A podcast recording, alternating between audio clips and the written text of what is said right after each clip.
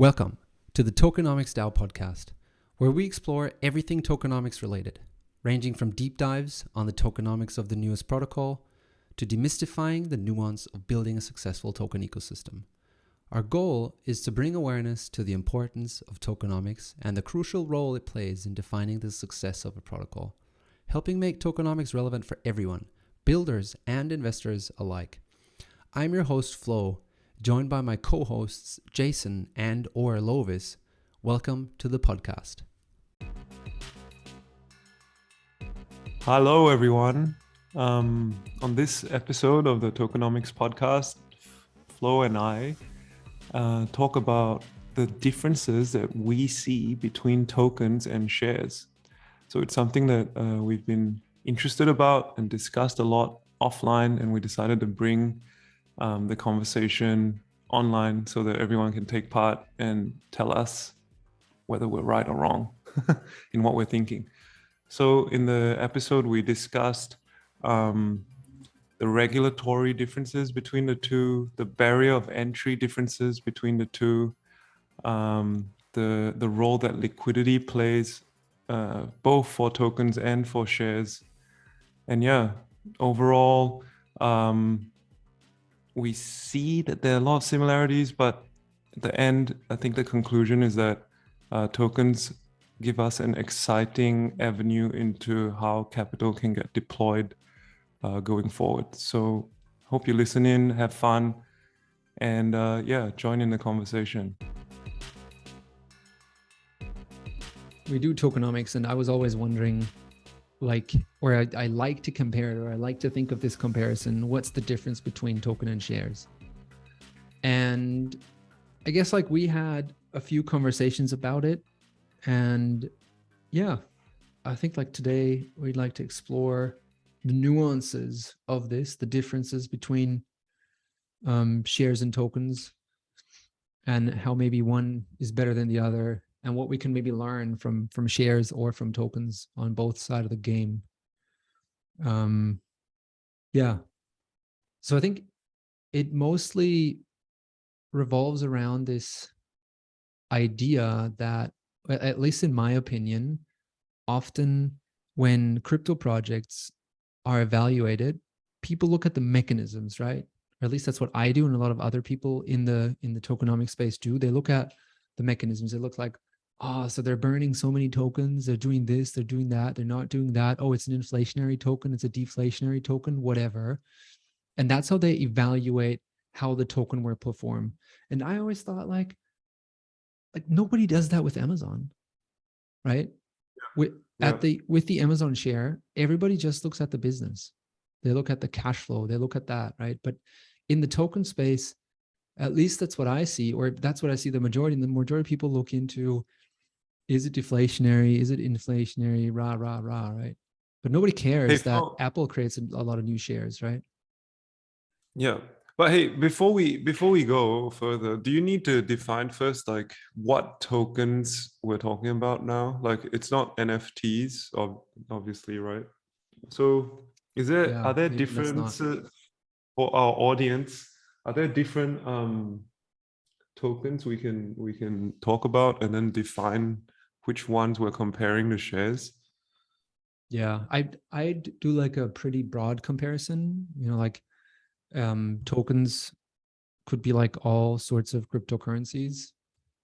We could mm-hmm. use mm-hmm. um, Ethereum, mm-hmm. which which is like a, a layer one token, um, or or we could also use a um, a decentralized application token like Uniswap, for an exchange or a DAO token, like a social token.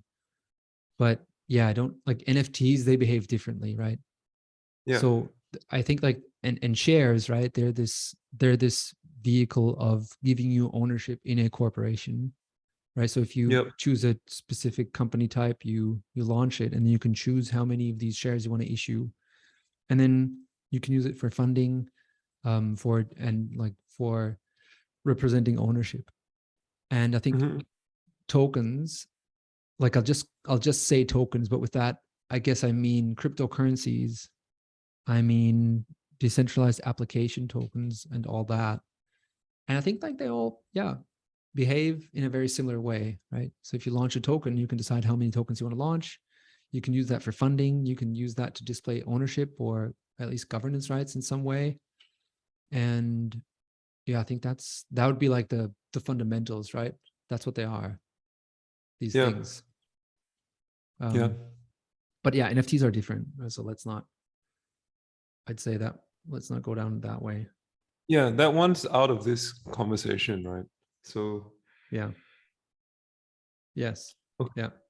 So be all the fungible tokens. Let's say it that way. mm-hmm mm-hmm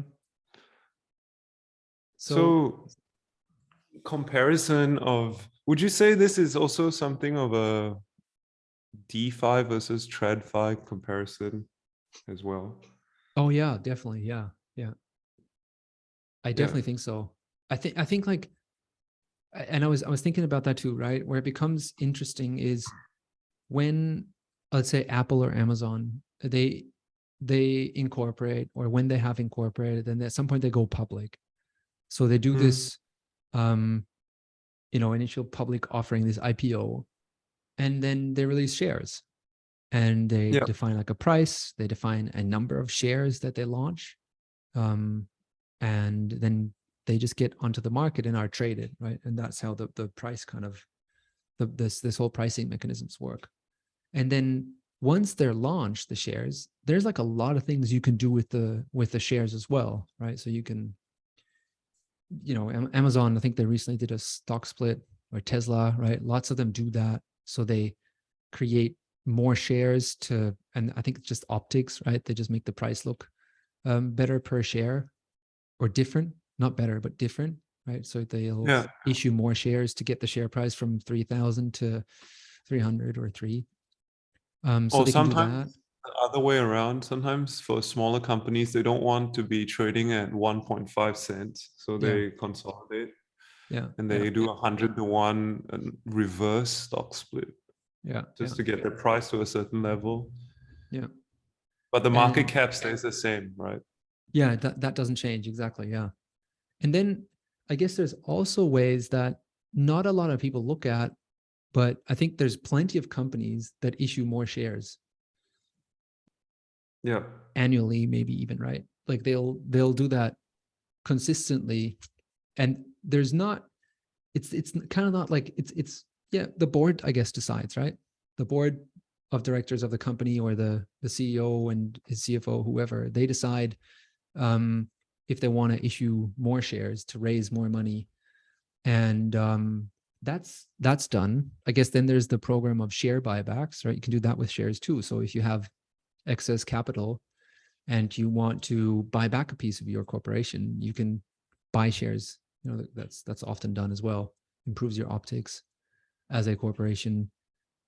Um, so yeah, there I think there's there's all these mechanisms that um, the corporation has, and if you compare it to tokens, tokens have all that too, but tokens also have that programmability, right? Yeah. So there's no board of directors deciding, or that could even decide over the issuance rate of Bitcoin, right? It's just going to stay that way. Yeah, yeah, yeah. It's baked in the cake. Yes. Nothing Yeah. you do or say will change it, and everybody can judge it based on that merit, right? Yeah, yeah, yeah. And so I think there's a lot more emphasis from the crypto community on that, of course. And that's maybe that might be like an explanation why everybody looks at these kind of things a lot more thoroughly. And maybe maybe it's just me, I don't know.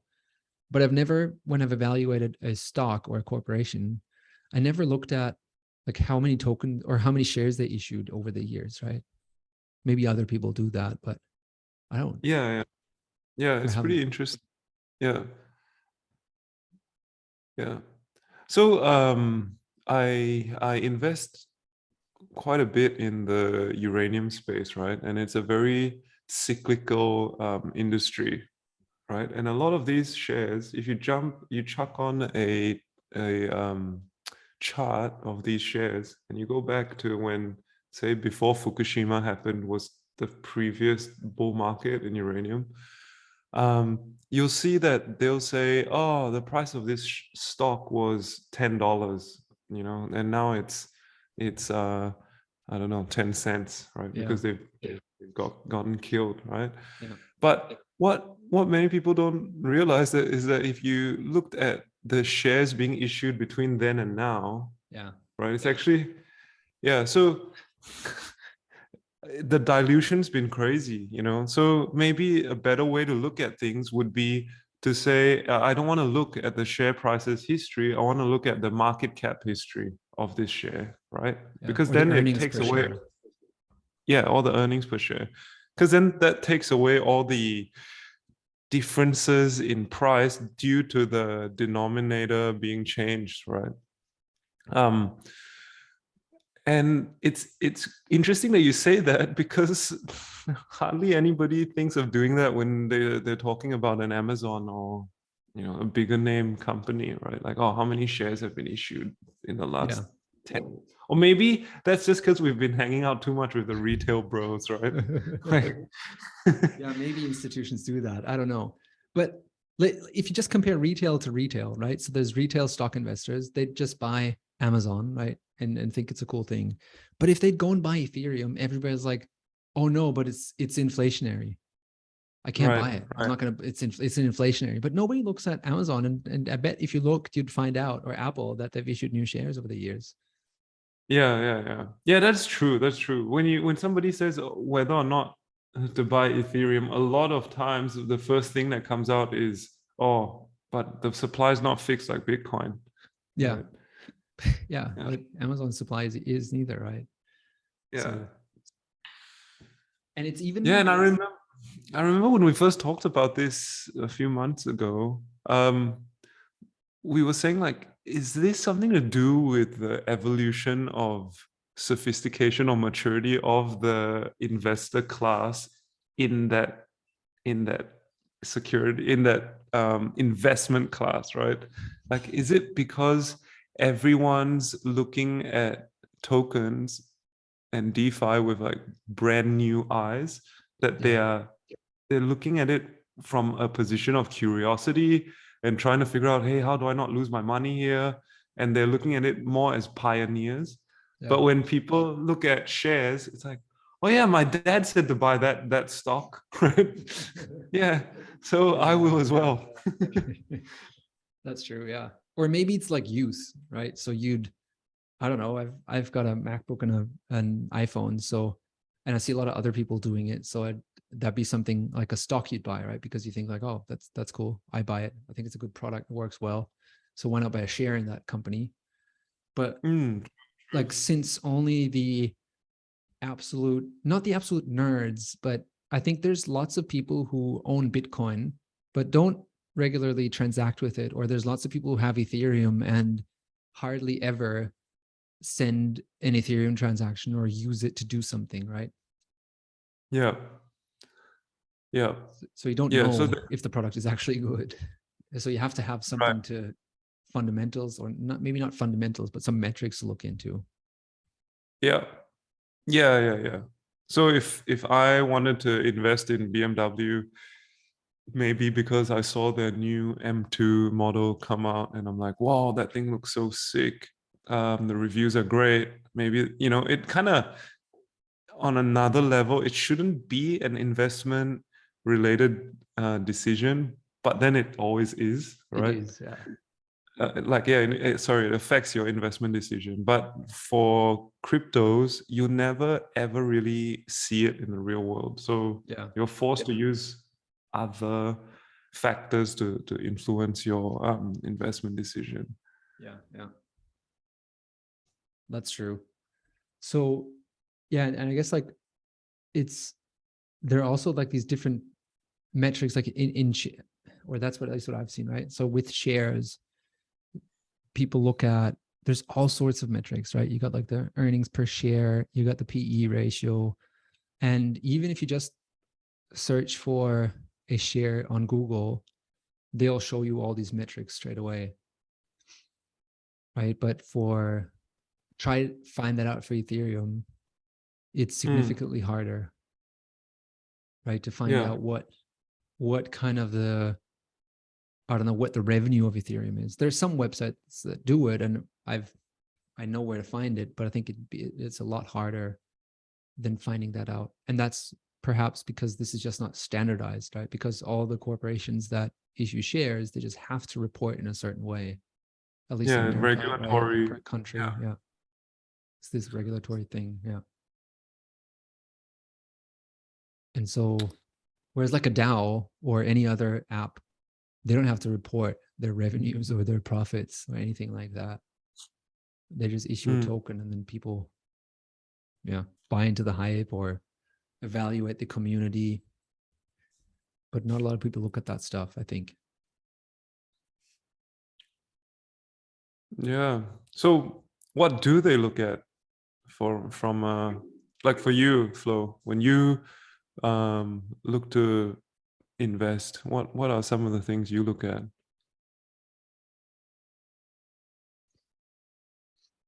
Yeah, For it's a good tokens. question, right? Like, I'd oft I'd I'd probably start with the market cap and the fully diluted market cap. Uh like a ratio comparison of the two? Yeah, yeah, because that's something you you can't really with stocks. It, it'll be really hard to do that to find out because you don't know. Oh yeah, there's no It's limit. There's no limit. Yeah, like eh, And- yeah, pretty much with every co- corporation, there's no limit. So it's like Yeah. Ethereum, but there's lots of other protocols that have a max supply, right? So they have like a they have like a target. So let's say, okay, the maximum amount of tokens that we ever issue is going to be 100 million, Hmm. and then I'll look at how many tokens have been issued so far, and if that's only 50 million, I know that during a period of You're time, gonna get diluted in Yeah. half at some Yeah. point, right? yeah, exactly. And that, like, either if there's no additional demand, the price should go down half, Yeah. Uh, or there's additional demand, but there has to be a lot, right? There has to be like all that demand coming into the market to soak up this 50% um, dilution, right? That comes onto the market. Yeah. Okay. So I guess if you if that's the first thing you you mentioned, then it is a factor of inflationary or deflationary. Um, you're looking at it through that lens, right? yeah yeah yeah and that's it right like and then i i always then also look at what the product is but i don't Mhm. know that so many people do that maybe it's just this like wild hype retail crowd that doesn't care about that they just buy luna because they heard it somewhere and um they've seen that it's gone up 200% maybe that's all right Yeah. but nobody Yeah. looks at or i think not a lot of people look at maybe like the earnings per share right? So you could you could find that out for a protocol i think. You'd have to do a little bit of digging because not as, as easy as it is for google but you can probably go and find out um, for uniswap how much they accumulate in their treasury in terms of um, yeah revenue. You might not Mhm. know all the expenses that they have but a lot of that stuff would also be on chain because you can see their wallet for a treasury. So somebody who wants to go in there he can probably find out right what their how many tokens they have and what their earnings are. And then do the math Hmm. themselves to find out what the eps is. And there's also this nice website it's called i think token terminal. And they have these figures right? They show sort of like i don't know how accurate it is but they so show some version of earnings per token Okay. And what happens after after that? Say say I gave you three different tokens to look at, and all three were ninety percent fully diluted, right? So roughly, they're pretty almost at the end of their minting uh, schedule. Any other? I'm just wondering, like,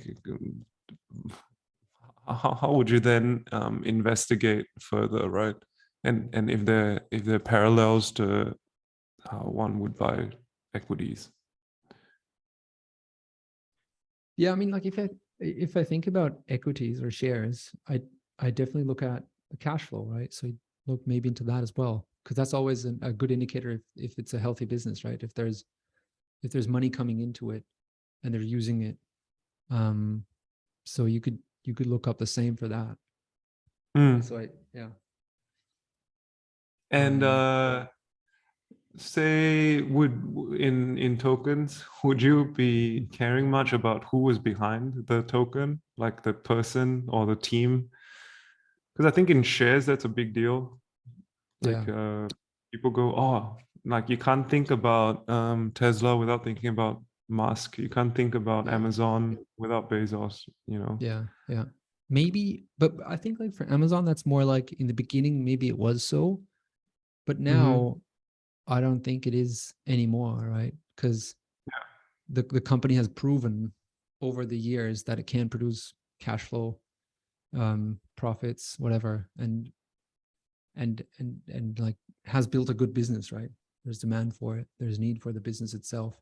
So and I- i think that's really something that for tokens people who invest into tokens don't really look at that much they don't really Yeah. look into what is that business actually doing like this app and how does it function and there's like so many crazy or interesting examples of that where like uh, there's like there'll be like decentralized exchanges um and they've they've issued tokens and a lot of these tokens went into their treasuries but they don't take any of the profits that they make from trading and put them into their treasury. They just distribute them to the liquidity providers and none goes to their treasury.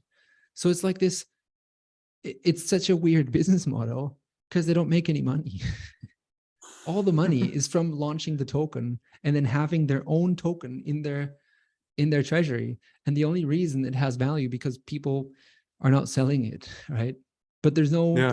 they maybe have some diversification but by now but there's like so many like examples where that's the case where there's this token out there that has like large market caps and then you look at it and you see like huh so none of this revenue that happens on their exchange actually goes to their treasury and you think like like in Yeah. in what business would that be valued right so like if if you had like a let's say you have like a business that has um has certain characteristics you have like a, a protocol or a project that has certain characteristics if you if you'd invest in them like i think for the for the classical business you'd look into that stuff but with the token i think like a lot of times people don't you just don't look into that And why do you think that is? Is that just animal spirits? Like, damn, number go up, so I'm I'm gonna buy it. That's it. yeah maybe it's that um maybe it's because the information is really hard to get by like to really find find out about right Yeah. this is crazy, know. right? It's just yeah. It's, Can you imagine some someone saying, "Oh yeah, I I bought that share. I bought a I bought a, you know a large chunk of that um, stock, um, but yeah, I didn't find out anything about it because information was hard to come by.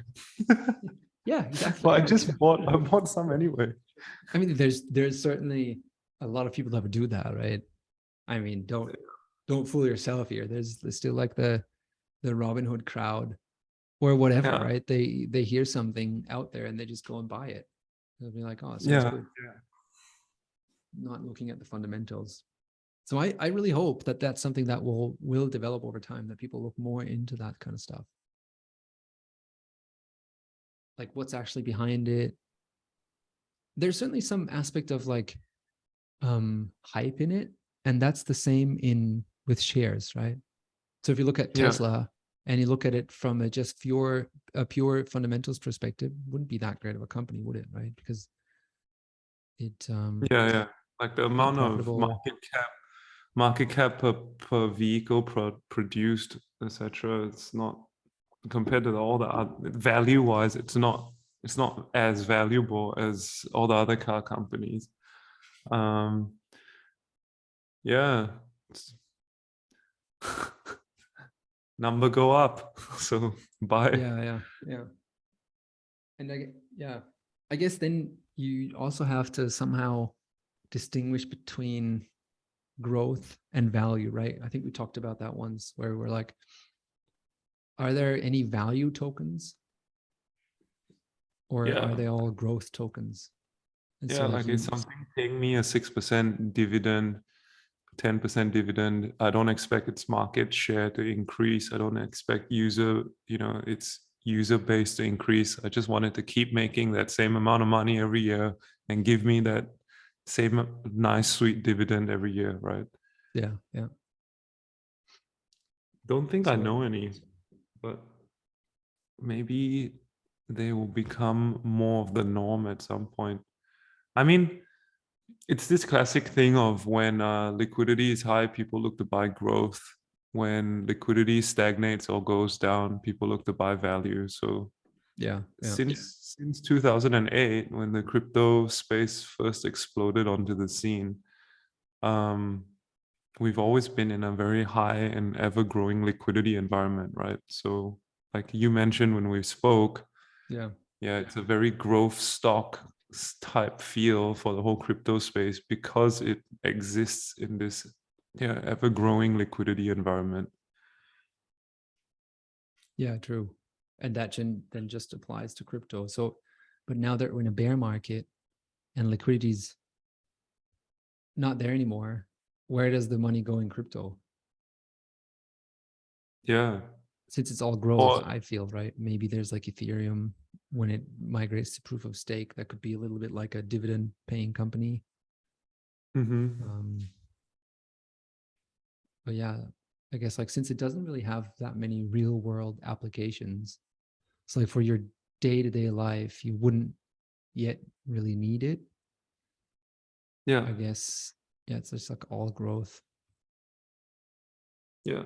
So I guess from a big pictures perspective, um, if we s- stepped back, we would say, okay, uh, tokens or shares, both of them, although they have differences in how they're set up and the regulatory environment around them, uh, the the investing side of of things, right? The people that are buying them, they're the same, right? A, a, a, a- investor can choose to buy between a share or a token, um, or both. So, in essence, the while the the the creation side might be different, the actual investing side and how it should attract capital, it's it's kind of playing the same game, right? It's trying to Mhm. catch the same fish, right? So we one might assume that given a long enough timeline, the the decision making behind um, which one to buy will sort of level out and become what's the right i can't find the right word here like because it- becomes standardized right like it, there would be certain boxes an investment class would need to tick before uh, an investor would put capital into it right What will these boxes be? yeah like whether it's growth or value Mhm. or you know which one has a higher chance if if say i was in a in a gambling mode or a very greedy mode i would go okay which one gives me the best opportunity to have huge capital gains you know and is that tesla or is that ethereum or is that doge right Yeah. um, so as a speculator, which one gives me the biggest chance to 10x, right?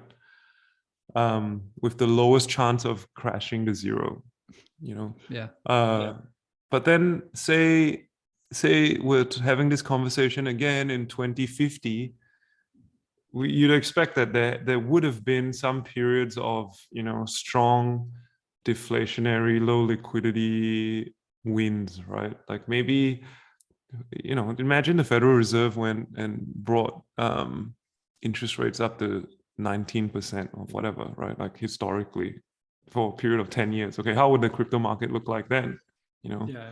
Yeah. um because do you really want to buy bitcoin yeah it's it the the, the supply is not going to go up but i could buy a token called the us dollar and put it in a bank account and get 19% Yeah. interest exactly. on it every year. Yeah. So then the interesting thing at that point in time would be okay, then the only difference between a share and token is not how it's perceived, but how it was created. And then probably then that's where what you spoke about earlier in the conversation comes into play, right? Like with shares, the board of directors can change the direction at any time, but maybe with tokens, you then have that ability to look at how the token's set up and then extrapolate that into the future. And I think that's when the real differences will really come into being, right? Because, yeah, at the moment, I think we're so far we've only gotten to see the more speculative side of the coin. Yeah, yeah. Yeah, true. It would kind of also like make it easier to invest in, right? Because it's more predictable to to a degree.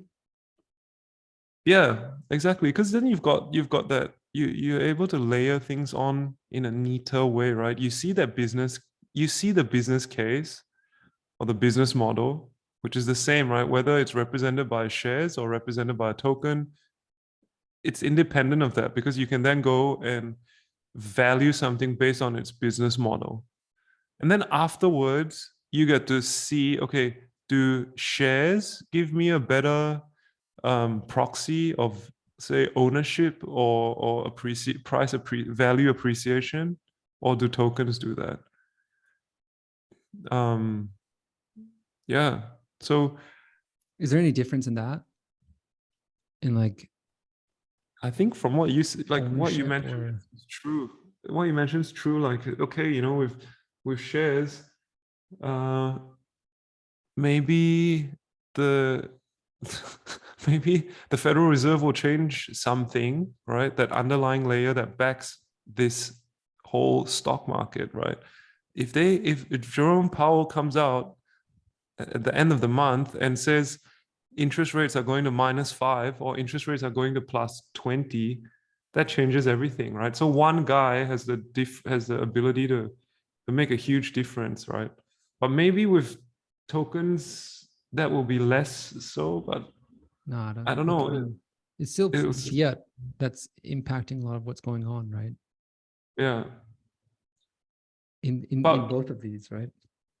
Yeah, I guess today, yes. But what if in in years to come, you know, if the shadow economy of of cryptos, right, becomes large enough where, you know, the liquidity is based on how much Bitcoin's worth and um right? And if that stays relatively stable and maybe if the size of Bitcoin becomes big enough that uh you know the liquidity from the fiat side doesn't affect it as much anymore then Mhm. maybe maybe then we'll see some divergence but yeah Yeah. right now definitely bitcoin trades like a high beta nasdaq right Yeah. and and if that's the Exactly. liquidity of the whole web web web 3 or, or token space then then the token space trades like a beta of the beta right Yeah. Well, I mean, like, yeah, to some, yeah, yeah. I guess like the the the more niche you get, the more that's the case. Yeah. Unless at some point, right, some some project comes out and says, yeah, I'm I'm I'm spitting cash, right, and I'm giving it out to my token holders, and you get like a, you know, a hundred percent dividend every year, right? Like just imagine that, right? If there's this Yeah. crazy growth, right? It's growing so fast and it's sharing that with it, its token holders.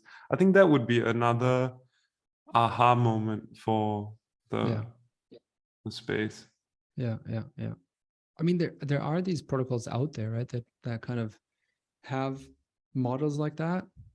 You know, like um, Balancer, they're this decentralized exchange, so you you can just like swap tokens, um, like a market maker, and unlike a real market maker with like an order book, they they don't have any of that, right? It's just all a smart contract.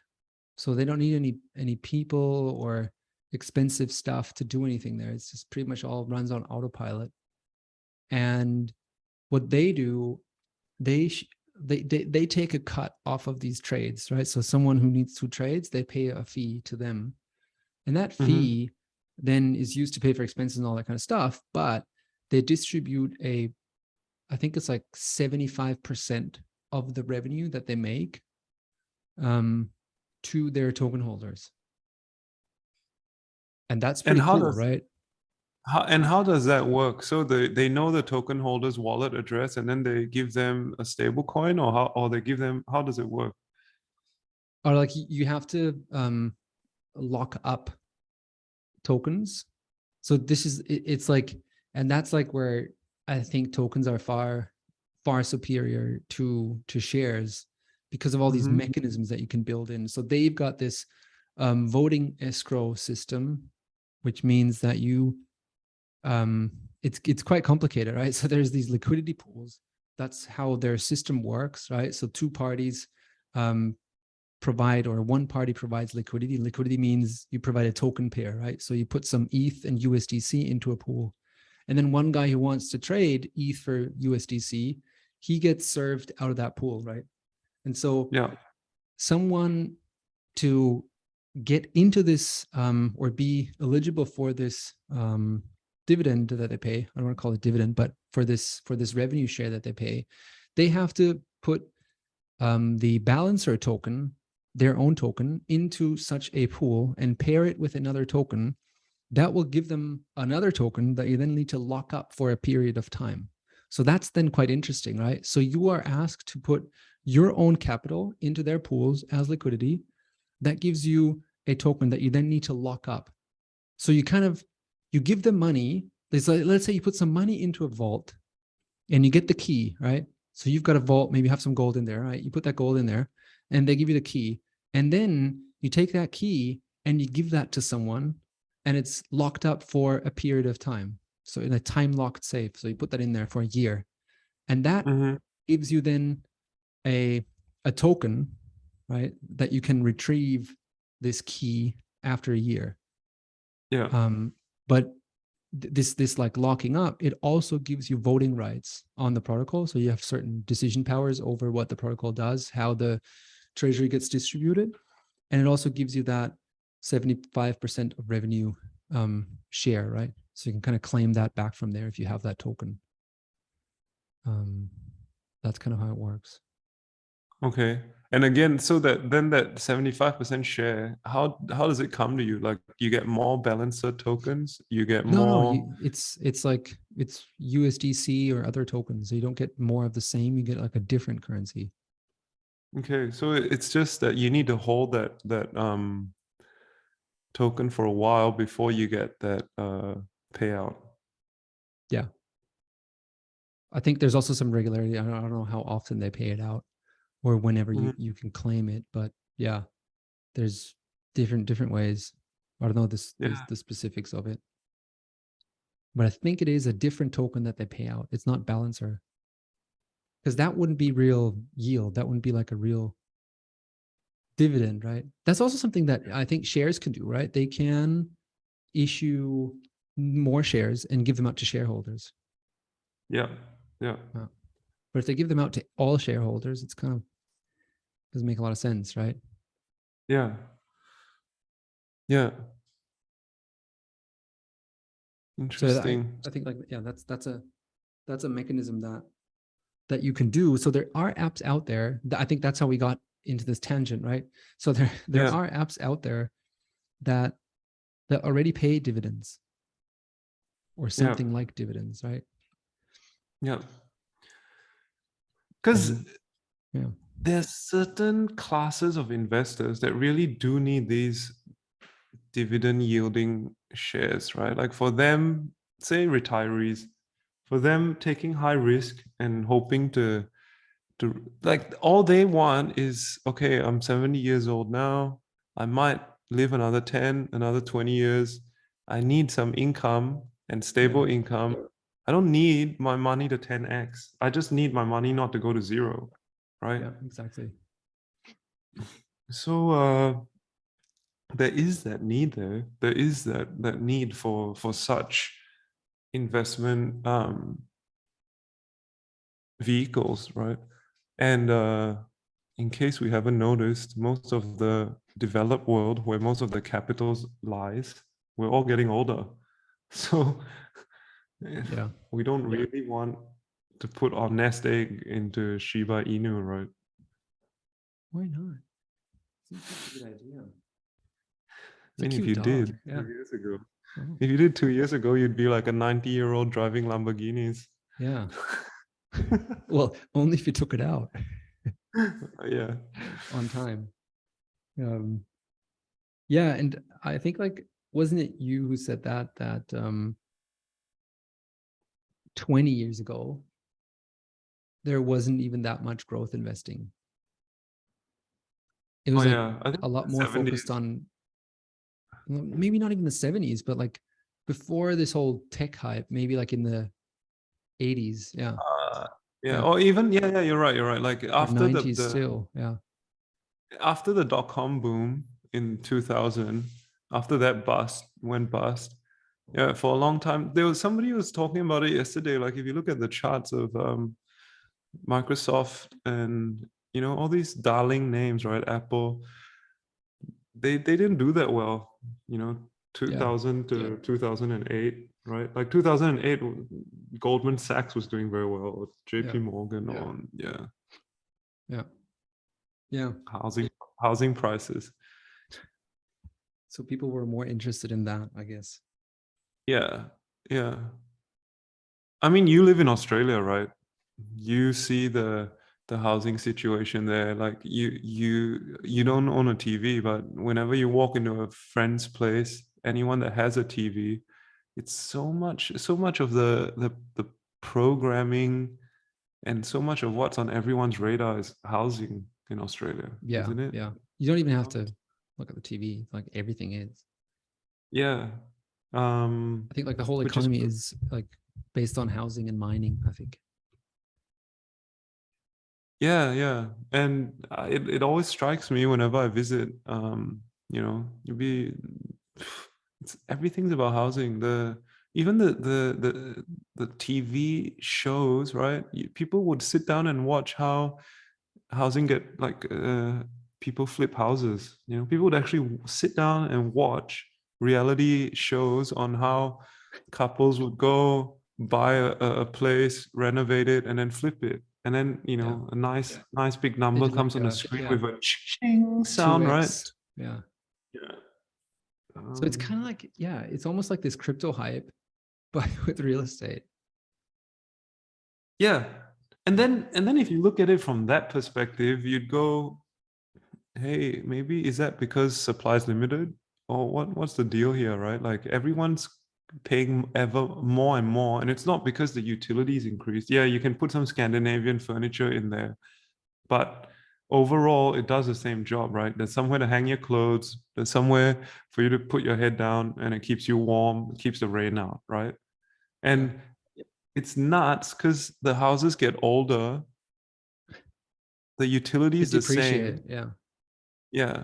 But the the price tag on them just keeps going up, right?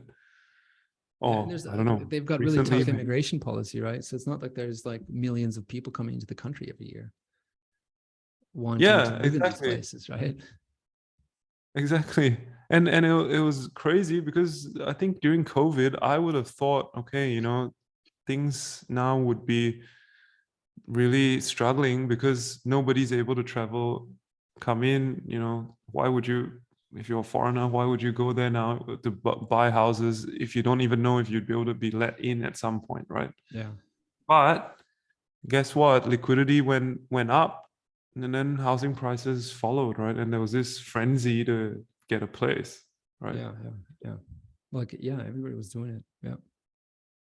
Like when I walk around here in in uh in DUI, it's like every day, or not every day, but when you see these real estate signs, it's like quite often you see and they like brag about it, right?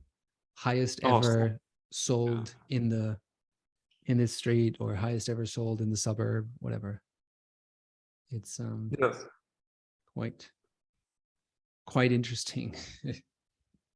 Yeah. And it's it's it it's it's been that way for a long time now. But then, like I said, low low uh low interest rates, high liquidity environments, low real rates. High liquidity environments have been the norm for such a long time now. Like the ECB just went and raised interest rates by half a percent from like a negative number to I think Yeah. now they're at zero, right? And everybody's like, "Oh my god, is that gonna help inflation?" I was like, dude, it's zero percent. Oh, love it. And we're having a beer the other night, right, in Leipzig here, and people were saying, "Oh, the prices of everything's doubled now, la la la." And then I I just took out my phone and I just showed them like a chart of the ECB's balance sheet from 2008 till now, right? Yeah. And it's something like 16x, like 500 billion yeah. to 8.5 trillion or something like that, if my memory serves me right. And I was like, "Hey guys, have you ever played Monopoly?" Uh, yeah, yeah, yeah, yeah. We have. Uh, it's like, hey, do you realize that doesn't matter what you do, but come turn number 20, everybody's bidding for housing on on that board and nobody's looking at the sticker price. Yeah. Like everybody's just nah, I'll give you double, I'll give you triple what that sticker price is, right? No Yeah. one cares anymore about the sticker price. But why is that? Like, right? Like everyone's the same, every player's the same, the rules didn't change. The only thing that changed was there's more money now in the system sloshing around. That's it. And Yeah. so then Yep. suddenly Mayfair with four hotels becomes a, a meme, a meme token or a growth stock, right? Yeah. I think that's what they even say on the instructions of Monopoly. If you ever run out of money, just uh, don't worry, just take a piece of paper and uh, use that as money. yeah, the, right? The bank never goes yeah, bankrupt. the, exactly. The, the bank never runs out of money. That's Yeah. that. So it's it's it's super reductionist, right? Like it's almost vulgar how you can just go like, hey, whatever. Of course, the price of a, a beer, a, a kebab, and your apartment is going to go up because look at this graph. Yeah. And it's almost when when you know everybody's listening to the news and it's like, oh, inflation because there's war, oh, because Putin's a bad guy, you know, the Putin price hike and la la la la la. Oh, you know, and there, there's so many there's so much jargon, right? There's so much stuff that's being thrown out when actually you can just say, hey guys, how much money's in the system? Yeah. So that like back to our last podcast, there's just a source, no sink. Mm, yeah. Yeah, exactly. It's just sources, no sinks. Yeah. Um so yeah, I wonder how crypto was gonna do like uh, I, I, I, it would be very different. It would just be the same. Yeah, but what I mean is, you know, during those periods, right? Like during the 70s when or, or, or when interest rates kept going up, right? Um or in in in times past when there's been a high interest rate environment, like people still made money, right? In investing, I mean. And they Yeah. it's just that the kind of investments they were looking at changed. They went from growth stocks to value stocks. They went from capital appreciation to um not what was the saying not return on capital but return of capital Yeah. um you know if- during the great depression you'd be happy just to have the same right? Because first you're not you're not on the street. Uh when you have a job you didn't need to get a pay raise. You know everyone else around you was losing their shirt right? So you you just having any sort of income was like wow so valuable during that time. Prices dropped. Your salary stayed the same. You know your buying power drastically increased so i'm just wondering like tokens right? In that environment what kind of tokens would come to the fore? Or how would the how would the whole space pivot fork whatever terminology you want to use? Yeah, so like, it- Um, I, I think it's just very similar to shares. It would be the businesses that really maybe have that return of cash or however you called it, right? yeah The ones like the that- balances. Yeah, that pay something back rather than the more speculative ones where, I mean, even these could go well. I don't know. You, you never know, right? It's this, you always have these elements where it's sort of like it's a, it's a call option, right? So maybe they don't have any revenue, but they've got really strong plans on like getting solid revenue and profits in the next Yeah. year. And you can already Yeah. buy the token, right? Yeah, so and if they show you yeah, And if they show you the design and tell you that, hey, no matter what happens, we're gonna split that revenue with you, and this is how we're gonna do it. Yeah. You know, that might give so much more um security to the Yeah. to the person or confidence to the person investing, right? Versus Yeah, a company yeah, that promises to do so and maybe doesn't. yeah, yeah. So one thing that's kind of also in this space that I wanted to talk about is ownership and what that really means. You know, like a lot of people describe owning a share as owning a piece of the company. And I've always like been thinking about this, like, like what does that actually mean? You because you can't really go there and say, like, okay, I got my Amazon share here, I'd like to turn it in, right? And they'll give you like a piece of warehouse or something. They- Mm. like and that like yeah how that mechanism works and how that compares to the token world um not really sure if i had a, if i have a good answer right but um yeah Yeah, we were trying to wrap our head around that, right? When we spoke how do you about it. exercise that ownership maybe it's just a theoretical construct and everybody says like yeah okay that's that's just how it is um and that's why these things have value the shares right? Because regulation says well you're in, you're entitled or this is a, a share of ownership. Hmm don't really know. But would would you think that's similar between shares and tokens? I mean like with tokens you don't have any of that regulation. Um. Yeah, there's a lot of stuff spinning in my head and can't really make sense of it. But yeah, you buy you yeah, if, if Amazon came out tomorrow and said, hey, um, we've decided that we will never pay out dividends going forward. Or Yeah. at least till Yep. 2030, right? I don't think it would do that much to the share price. Probably do nothing. Probably the share price would go up yeah and uh yeah so so what is it that people are buying amazon for? You mentioned it in right that that it's just this you you, you know that the company is real and it, you know that you might be able to sell it most probably going if, by what's been happening in the past. It's tracked inflation. It's done even better than inflation so going forward, I should be able to sell this thing and make some money and beat inflation. And that's Yeah. it. yeah but that's isn't that like wouldn't that like in that case always be like this greater fool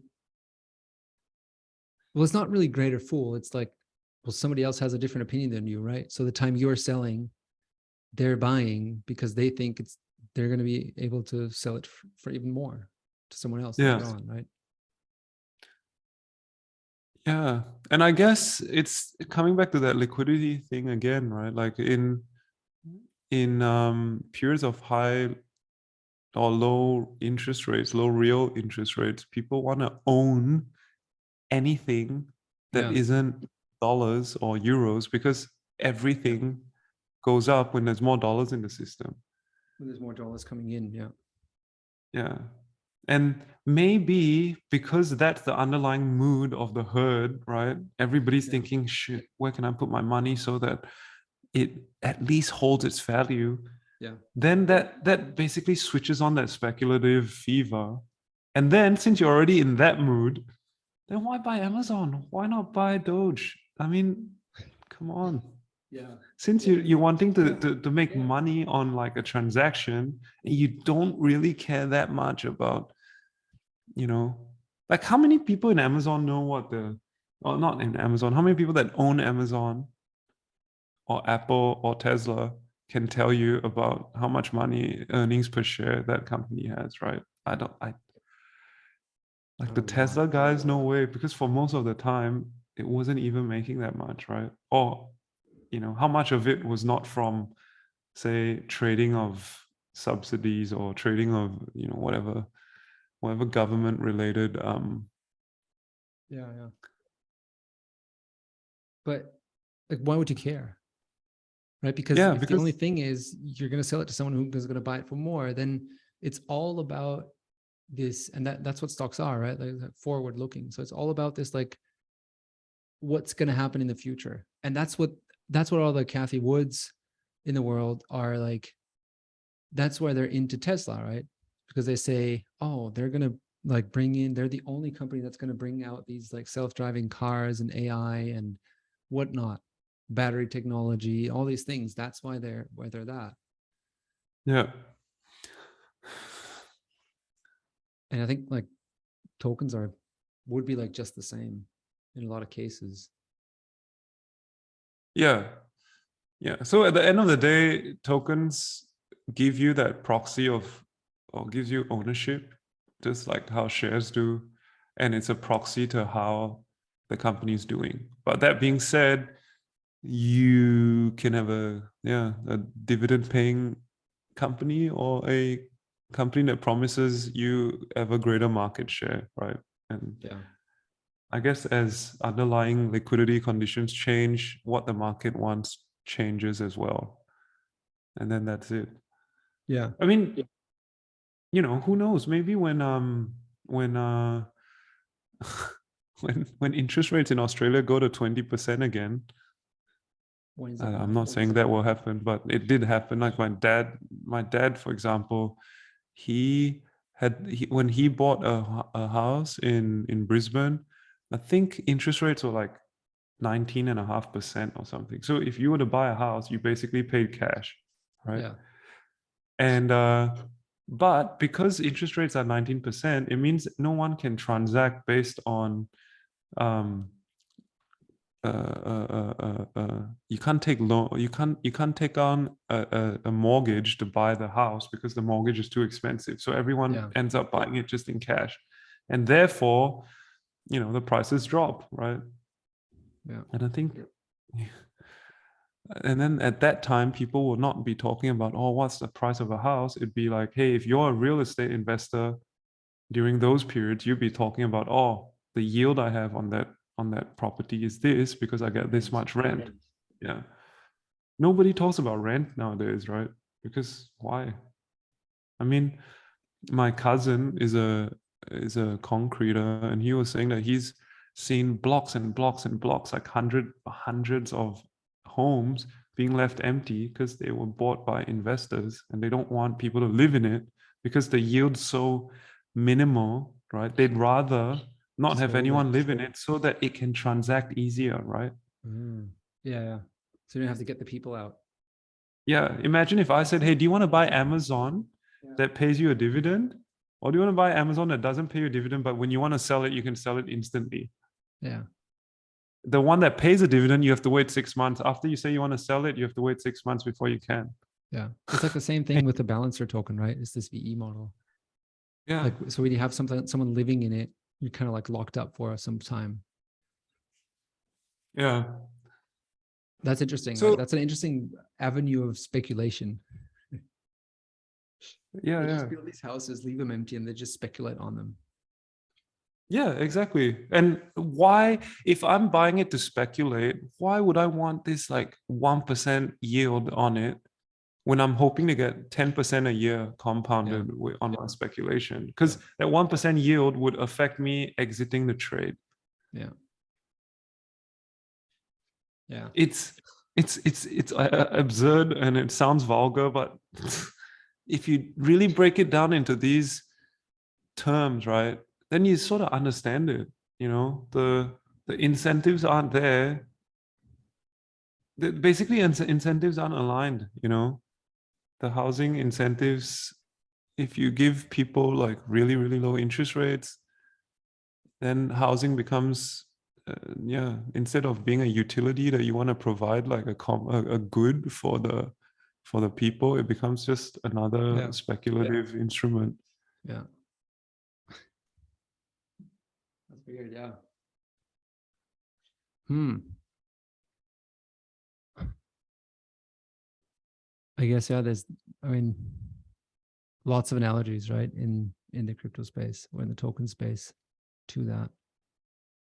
What I love Same about the thing. crypto crypto token space is that it's getting everyone to look at something with a new set of eyes only for them to then realize it's so analogous to so many things in the yeah, traditional world yeah, right yeah. and then they then because of that they then migrate their new eyes back to the traditional world and they see things differently right Yeah. like i think crypto for for all the things that people say about it uh, you know the cons of of the crypto space right think the biggest pro is probably giving mm-hmm. a whole generation of humans like a, a, a, a empirical education in what financial markets are right Yeah. and what capital is and Nobody knew what fiat even meant, mm. right? Like 10 years ago.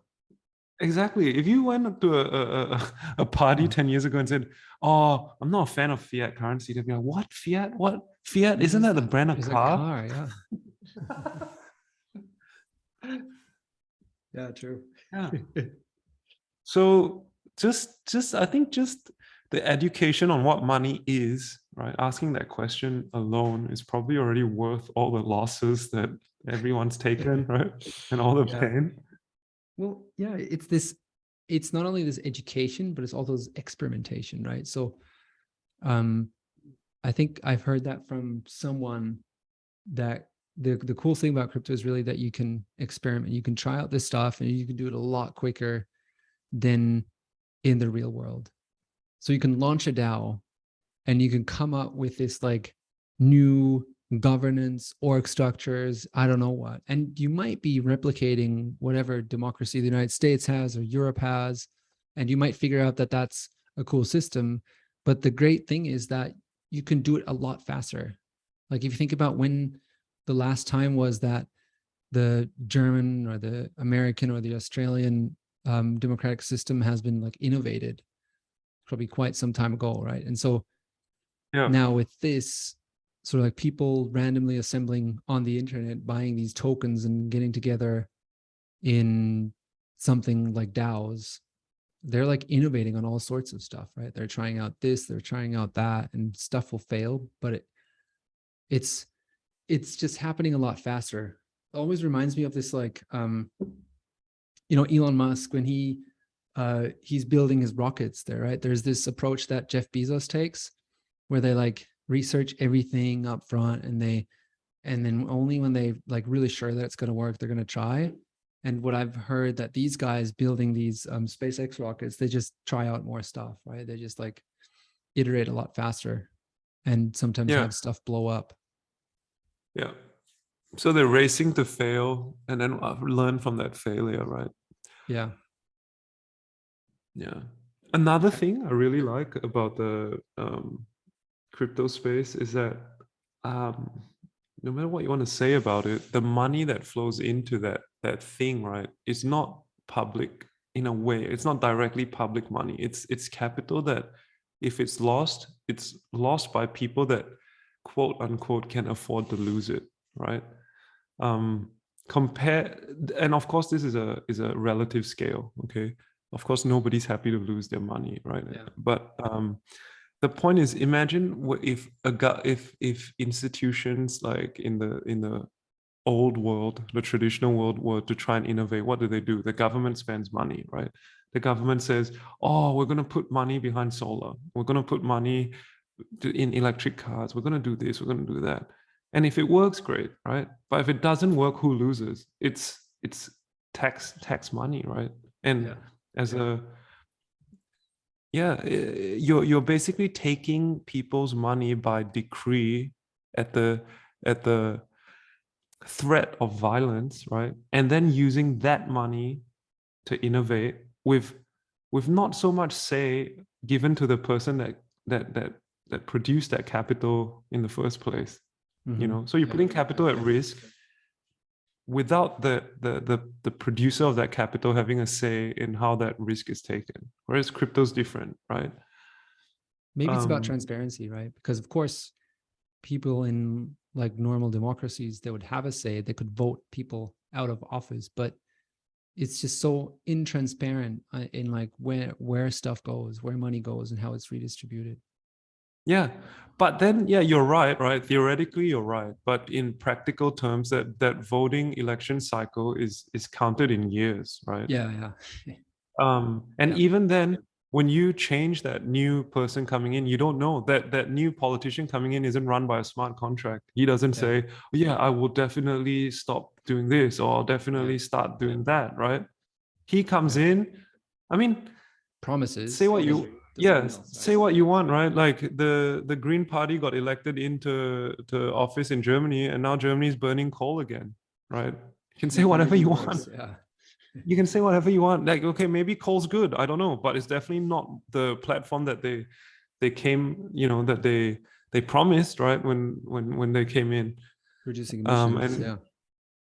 yeah so i think uh with cryptos it allows that iteration a lot quicker. Like okay try this model. Money comes in. Money comes in based on how much attention and trust that model could elicit. And if it if it works people get paid handsomely. If it doesn't people f- lose that money but then they try again. Yeah. right? Yeah. And that's also probably because of the fact that it's not regulated that much. yeah. You look So- at sri lanka Yeah. for example, it's the total opposite if you want to draw that scale, right? Like the government basically went all in on something um, without without the the participants being able to afford to lose, right? Yeah. and they had no true, say, yeah. Yeah. right?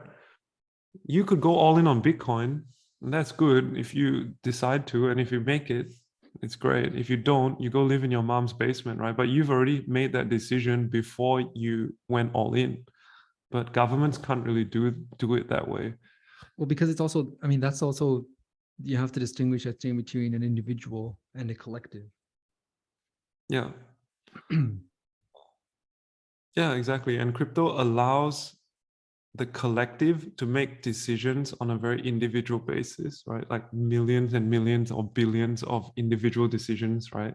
And then that swarm or that hive mind um, Yeah. then then it brings the whole industry in a certain direction, right? Yeah.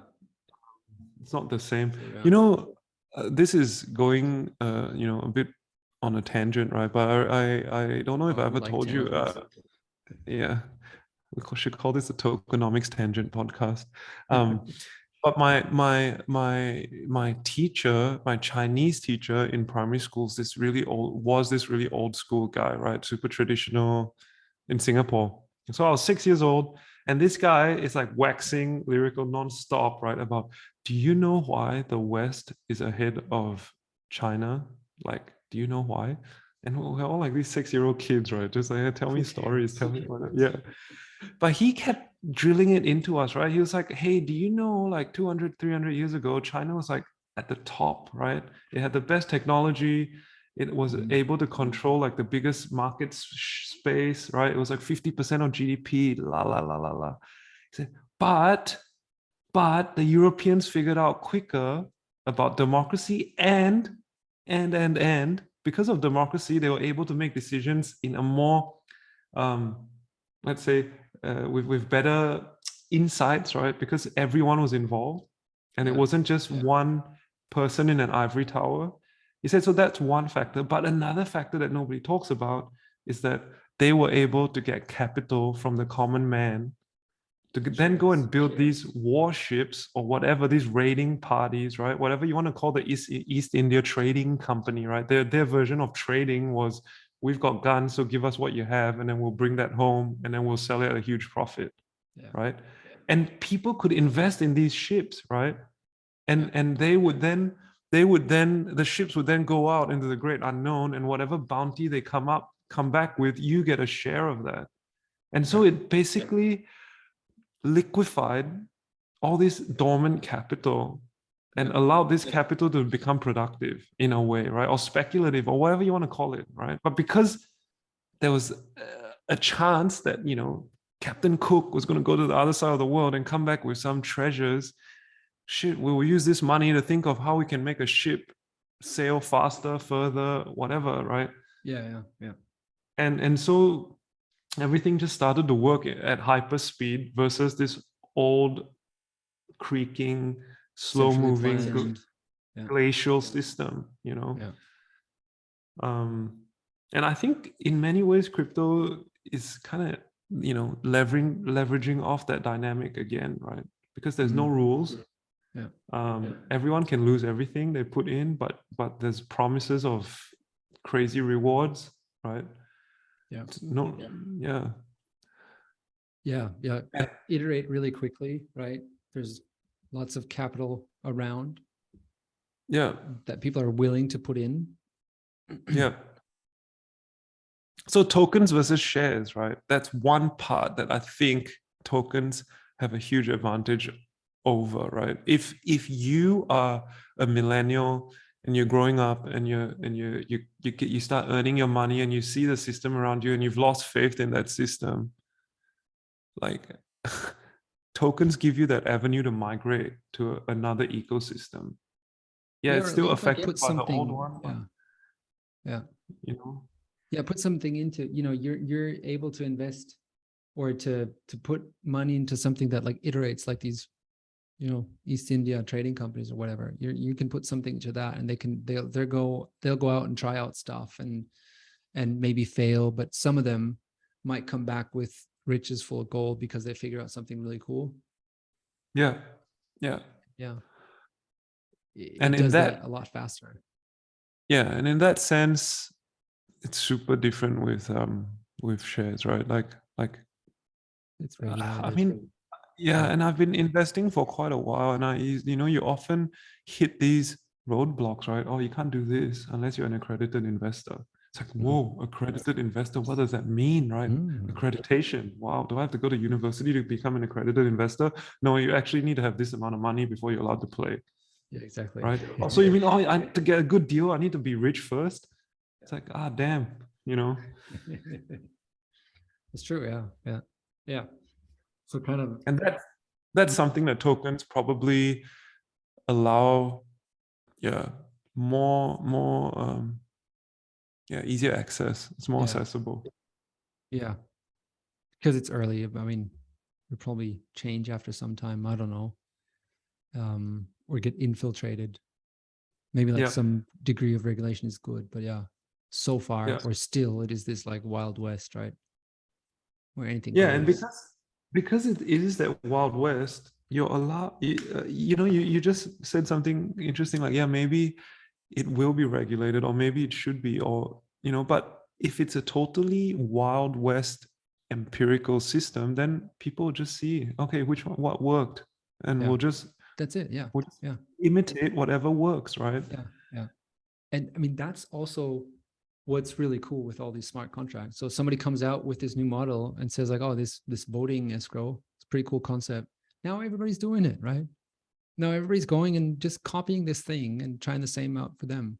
And then there's going to be in a couple of months time, there'll be someone who created a version two of that that's even better, right? And then they'll go on with that. And with shares, that you can't.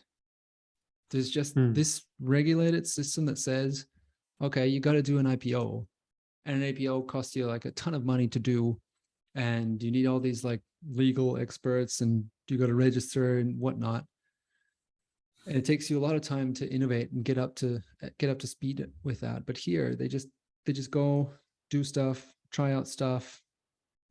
A lot of them fail, but in a lot of cases, there's so much innovation happening and Yeah. not just on like the technology on how to do blockchains but like i mean like all these daos i i get a feeling there's so many of them reinventing the way we work you know like this whole future of work topic that we talked about reinventing how to govern and what works and what not like it, it's that's what's really cool that's what's Yeah. that's what's happening right there's thousands of daos and thousands of people thinking through what actually should be done. And with a democracy, you can't really try new stuff. or even within corporations, right? There's probably very specific rules on who's on the board and who has what rights to say what and how how things work right there's not really a lot of space for innovation Yeah. yeah Yeah. And i think and access and access to let, let's say capital is what in a capitalistic system capital is what allows things to get done right Mhm. um so say now we we have the tokenomics dao and we want to ipo this thing to get capital it's like how's that ever going to happen right Yeah. like okay i have to jump through this hoop and i have to get that much and then i have to raise this much uh, you know and la la la la la yeah and, and then on the other hand, we could go, hey, let's launch, let's tokenize ourselves and Yeah. let's go. Yeah. Right. yeah yeah And that's it. And then and then we have that capital. Yeah. Maybe, you know, it's not uh, going to be as much as if we were on the New York Stock Exchange. But the point is that barrier of entry is so much lower for us to now continue to experiment and iterate, right? yeah yeah exactly we could just go and try stuff it won't take us four years to do so you can pretty much just spin it up and go for it And the admin load, imagine the admin load we'd have to take on Oh, to become God. like a publicly Yeah. listed company, right? yeah yeah i mean that's that's why everybody says this is so expensive to do right the admin load of spinning up a smart contract to launch a token is quite low Yeah. Cool. yeah So we- should we try to wrap up? yeah i think this yeah i like the ending i think we uh kind of you know on the tangent going on a tangent podcast we uh found back to where we wanted to go or where we started so it's good Is that even mathematically possible that a tangent can bring us back? we just did the impossible, man. yeah again cool so um i don't know how to do these plugs um We need Lovis. Lovis, it's time for you to move, go back to Germany. So we'll have Yeah. time zone overlap. So yeah, anyway, um, I'll try. Go for it. Uh, yeah. If you like this, um, of course, we'd like you to subscribe and follow. We've also are discussing a lot of things like that, or like these things on our Discord. Um, you can reach out to us on Twitter, and um, yeah, we'd love to you, love for you to come by, say hi, maybe join our community and join in on these these discussions, right? And if there's anyone you'd like to see on the podcast, we'd also really open for that kind of feedback. And yeah, hope you listen in next time. Thanks for listening. This podcast was not financial or tax advice. This channel is strictly educational and is not investment advice or a solic- solicitation to buy or sell any assets or to make any financial decisions. This video is not tax advice. Talk to your accountant, and do your own research. None of this is legal advice. This podcast is strictly educational. Talk to your lawyer.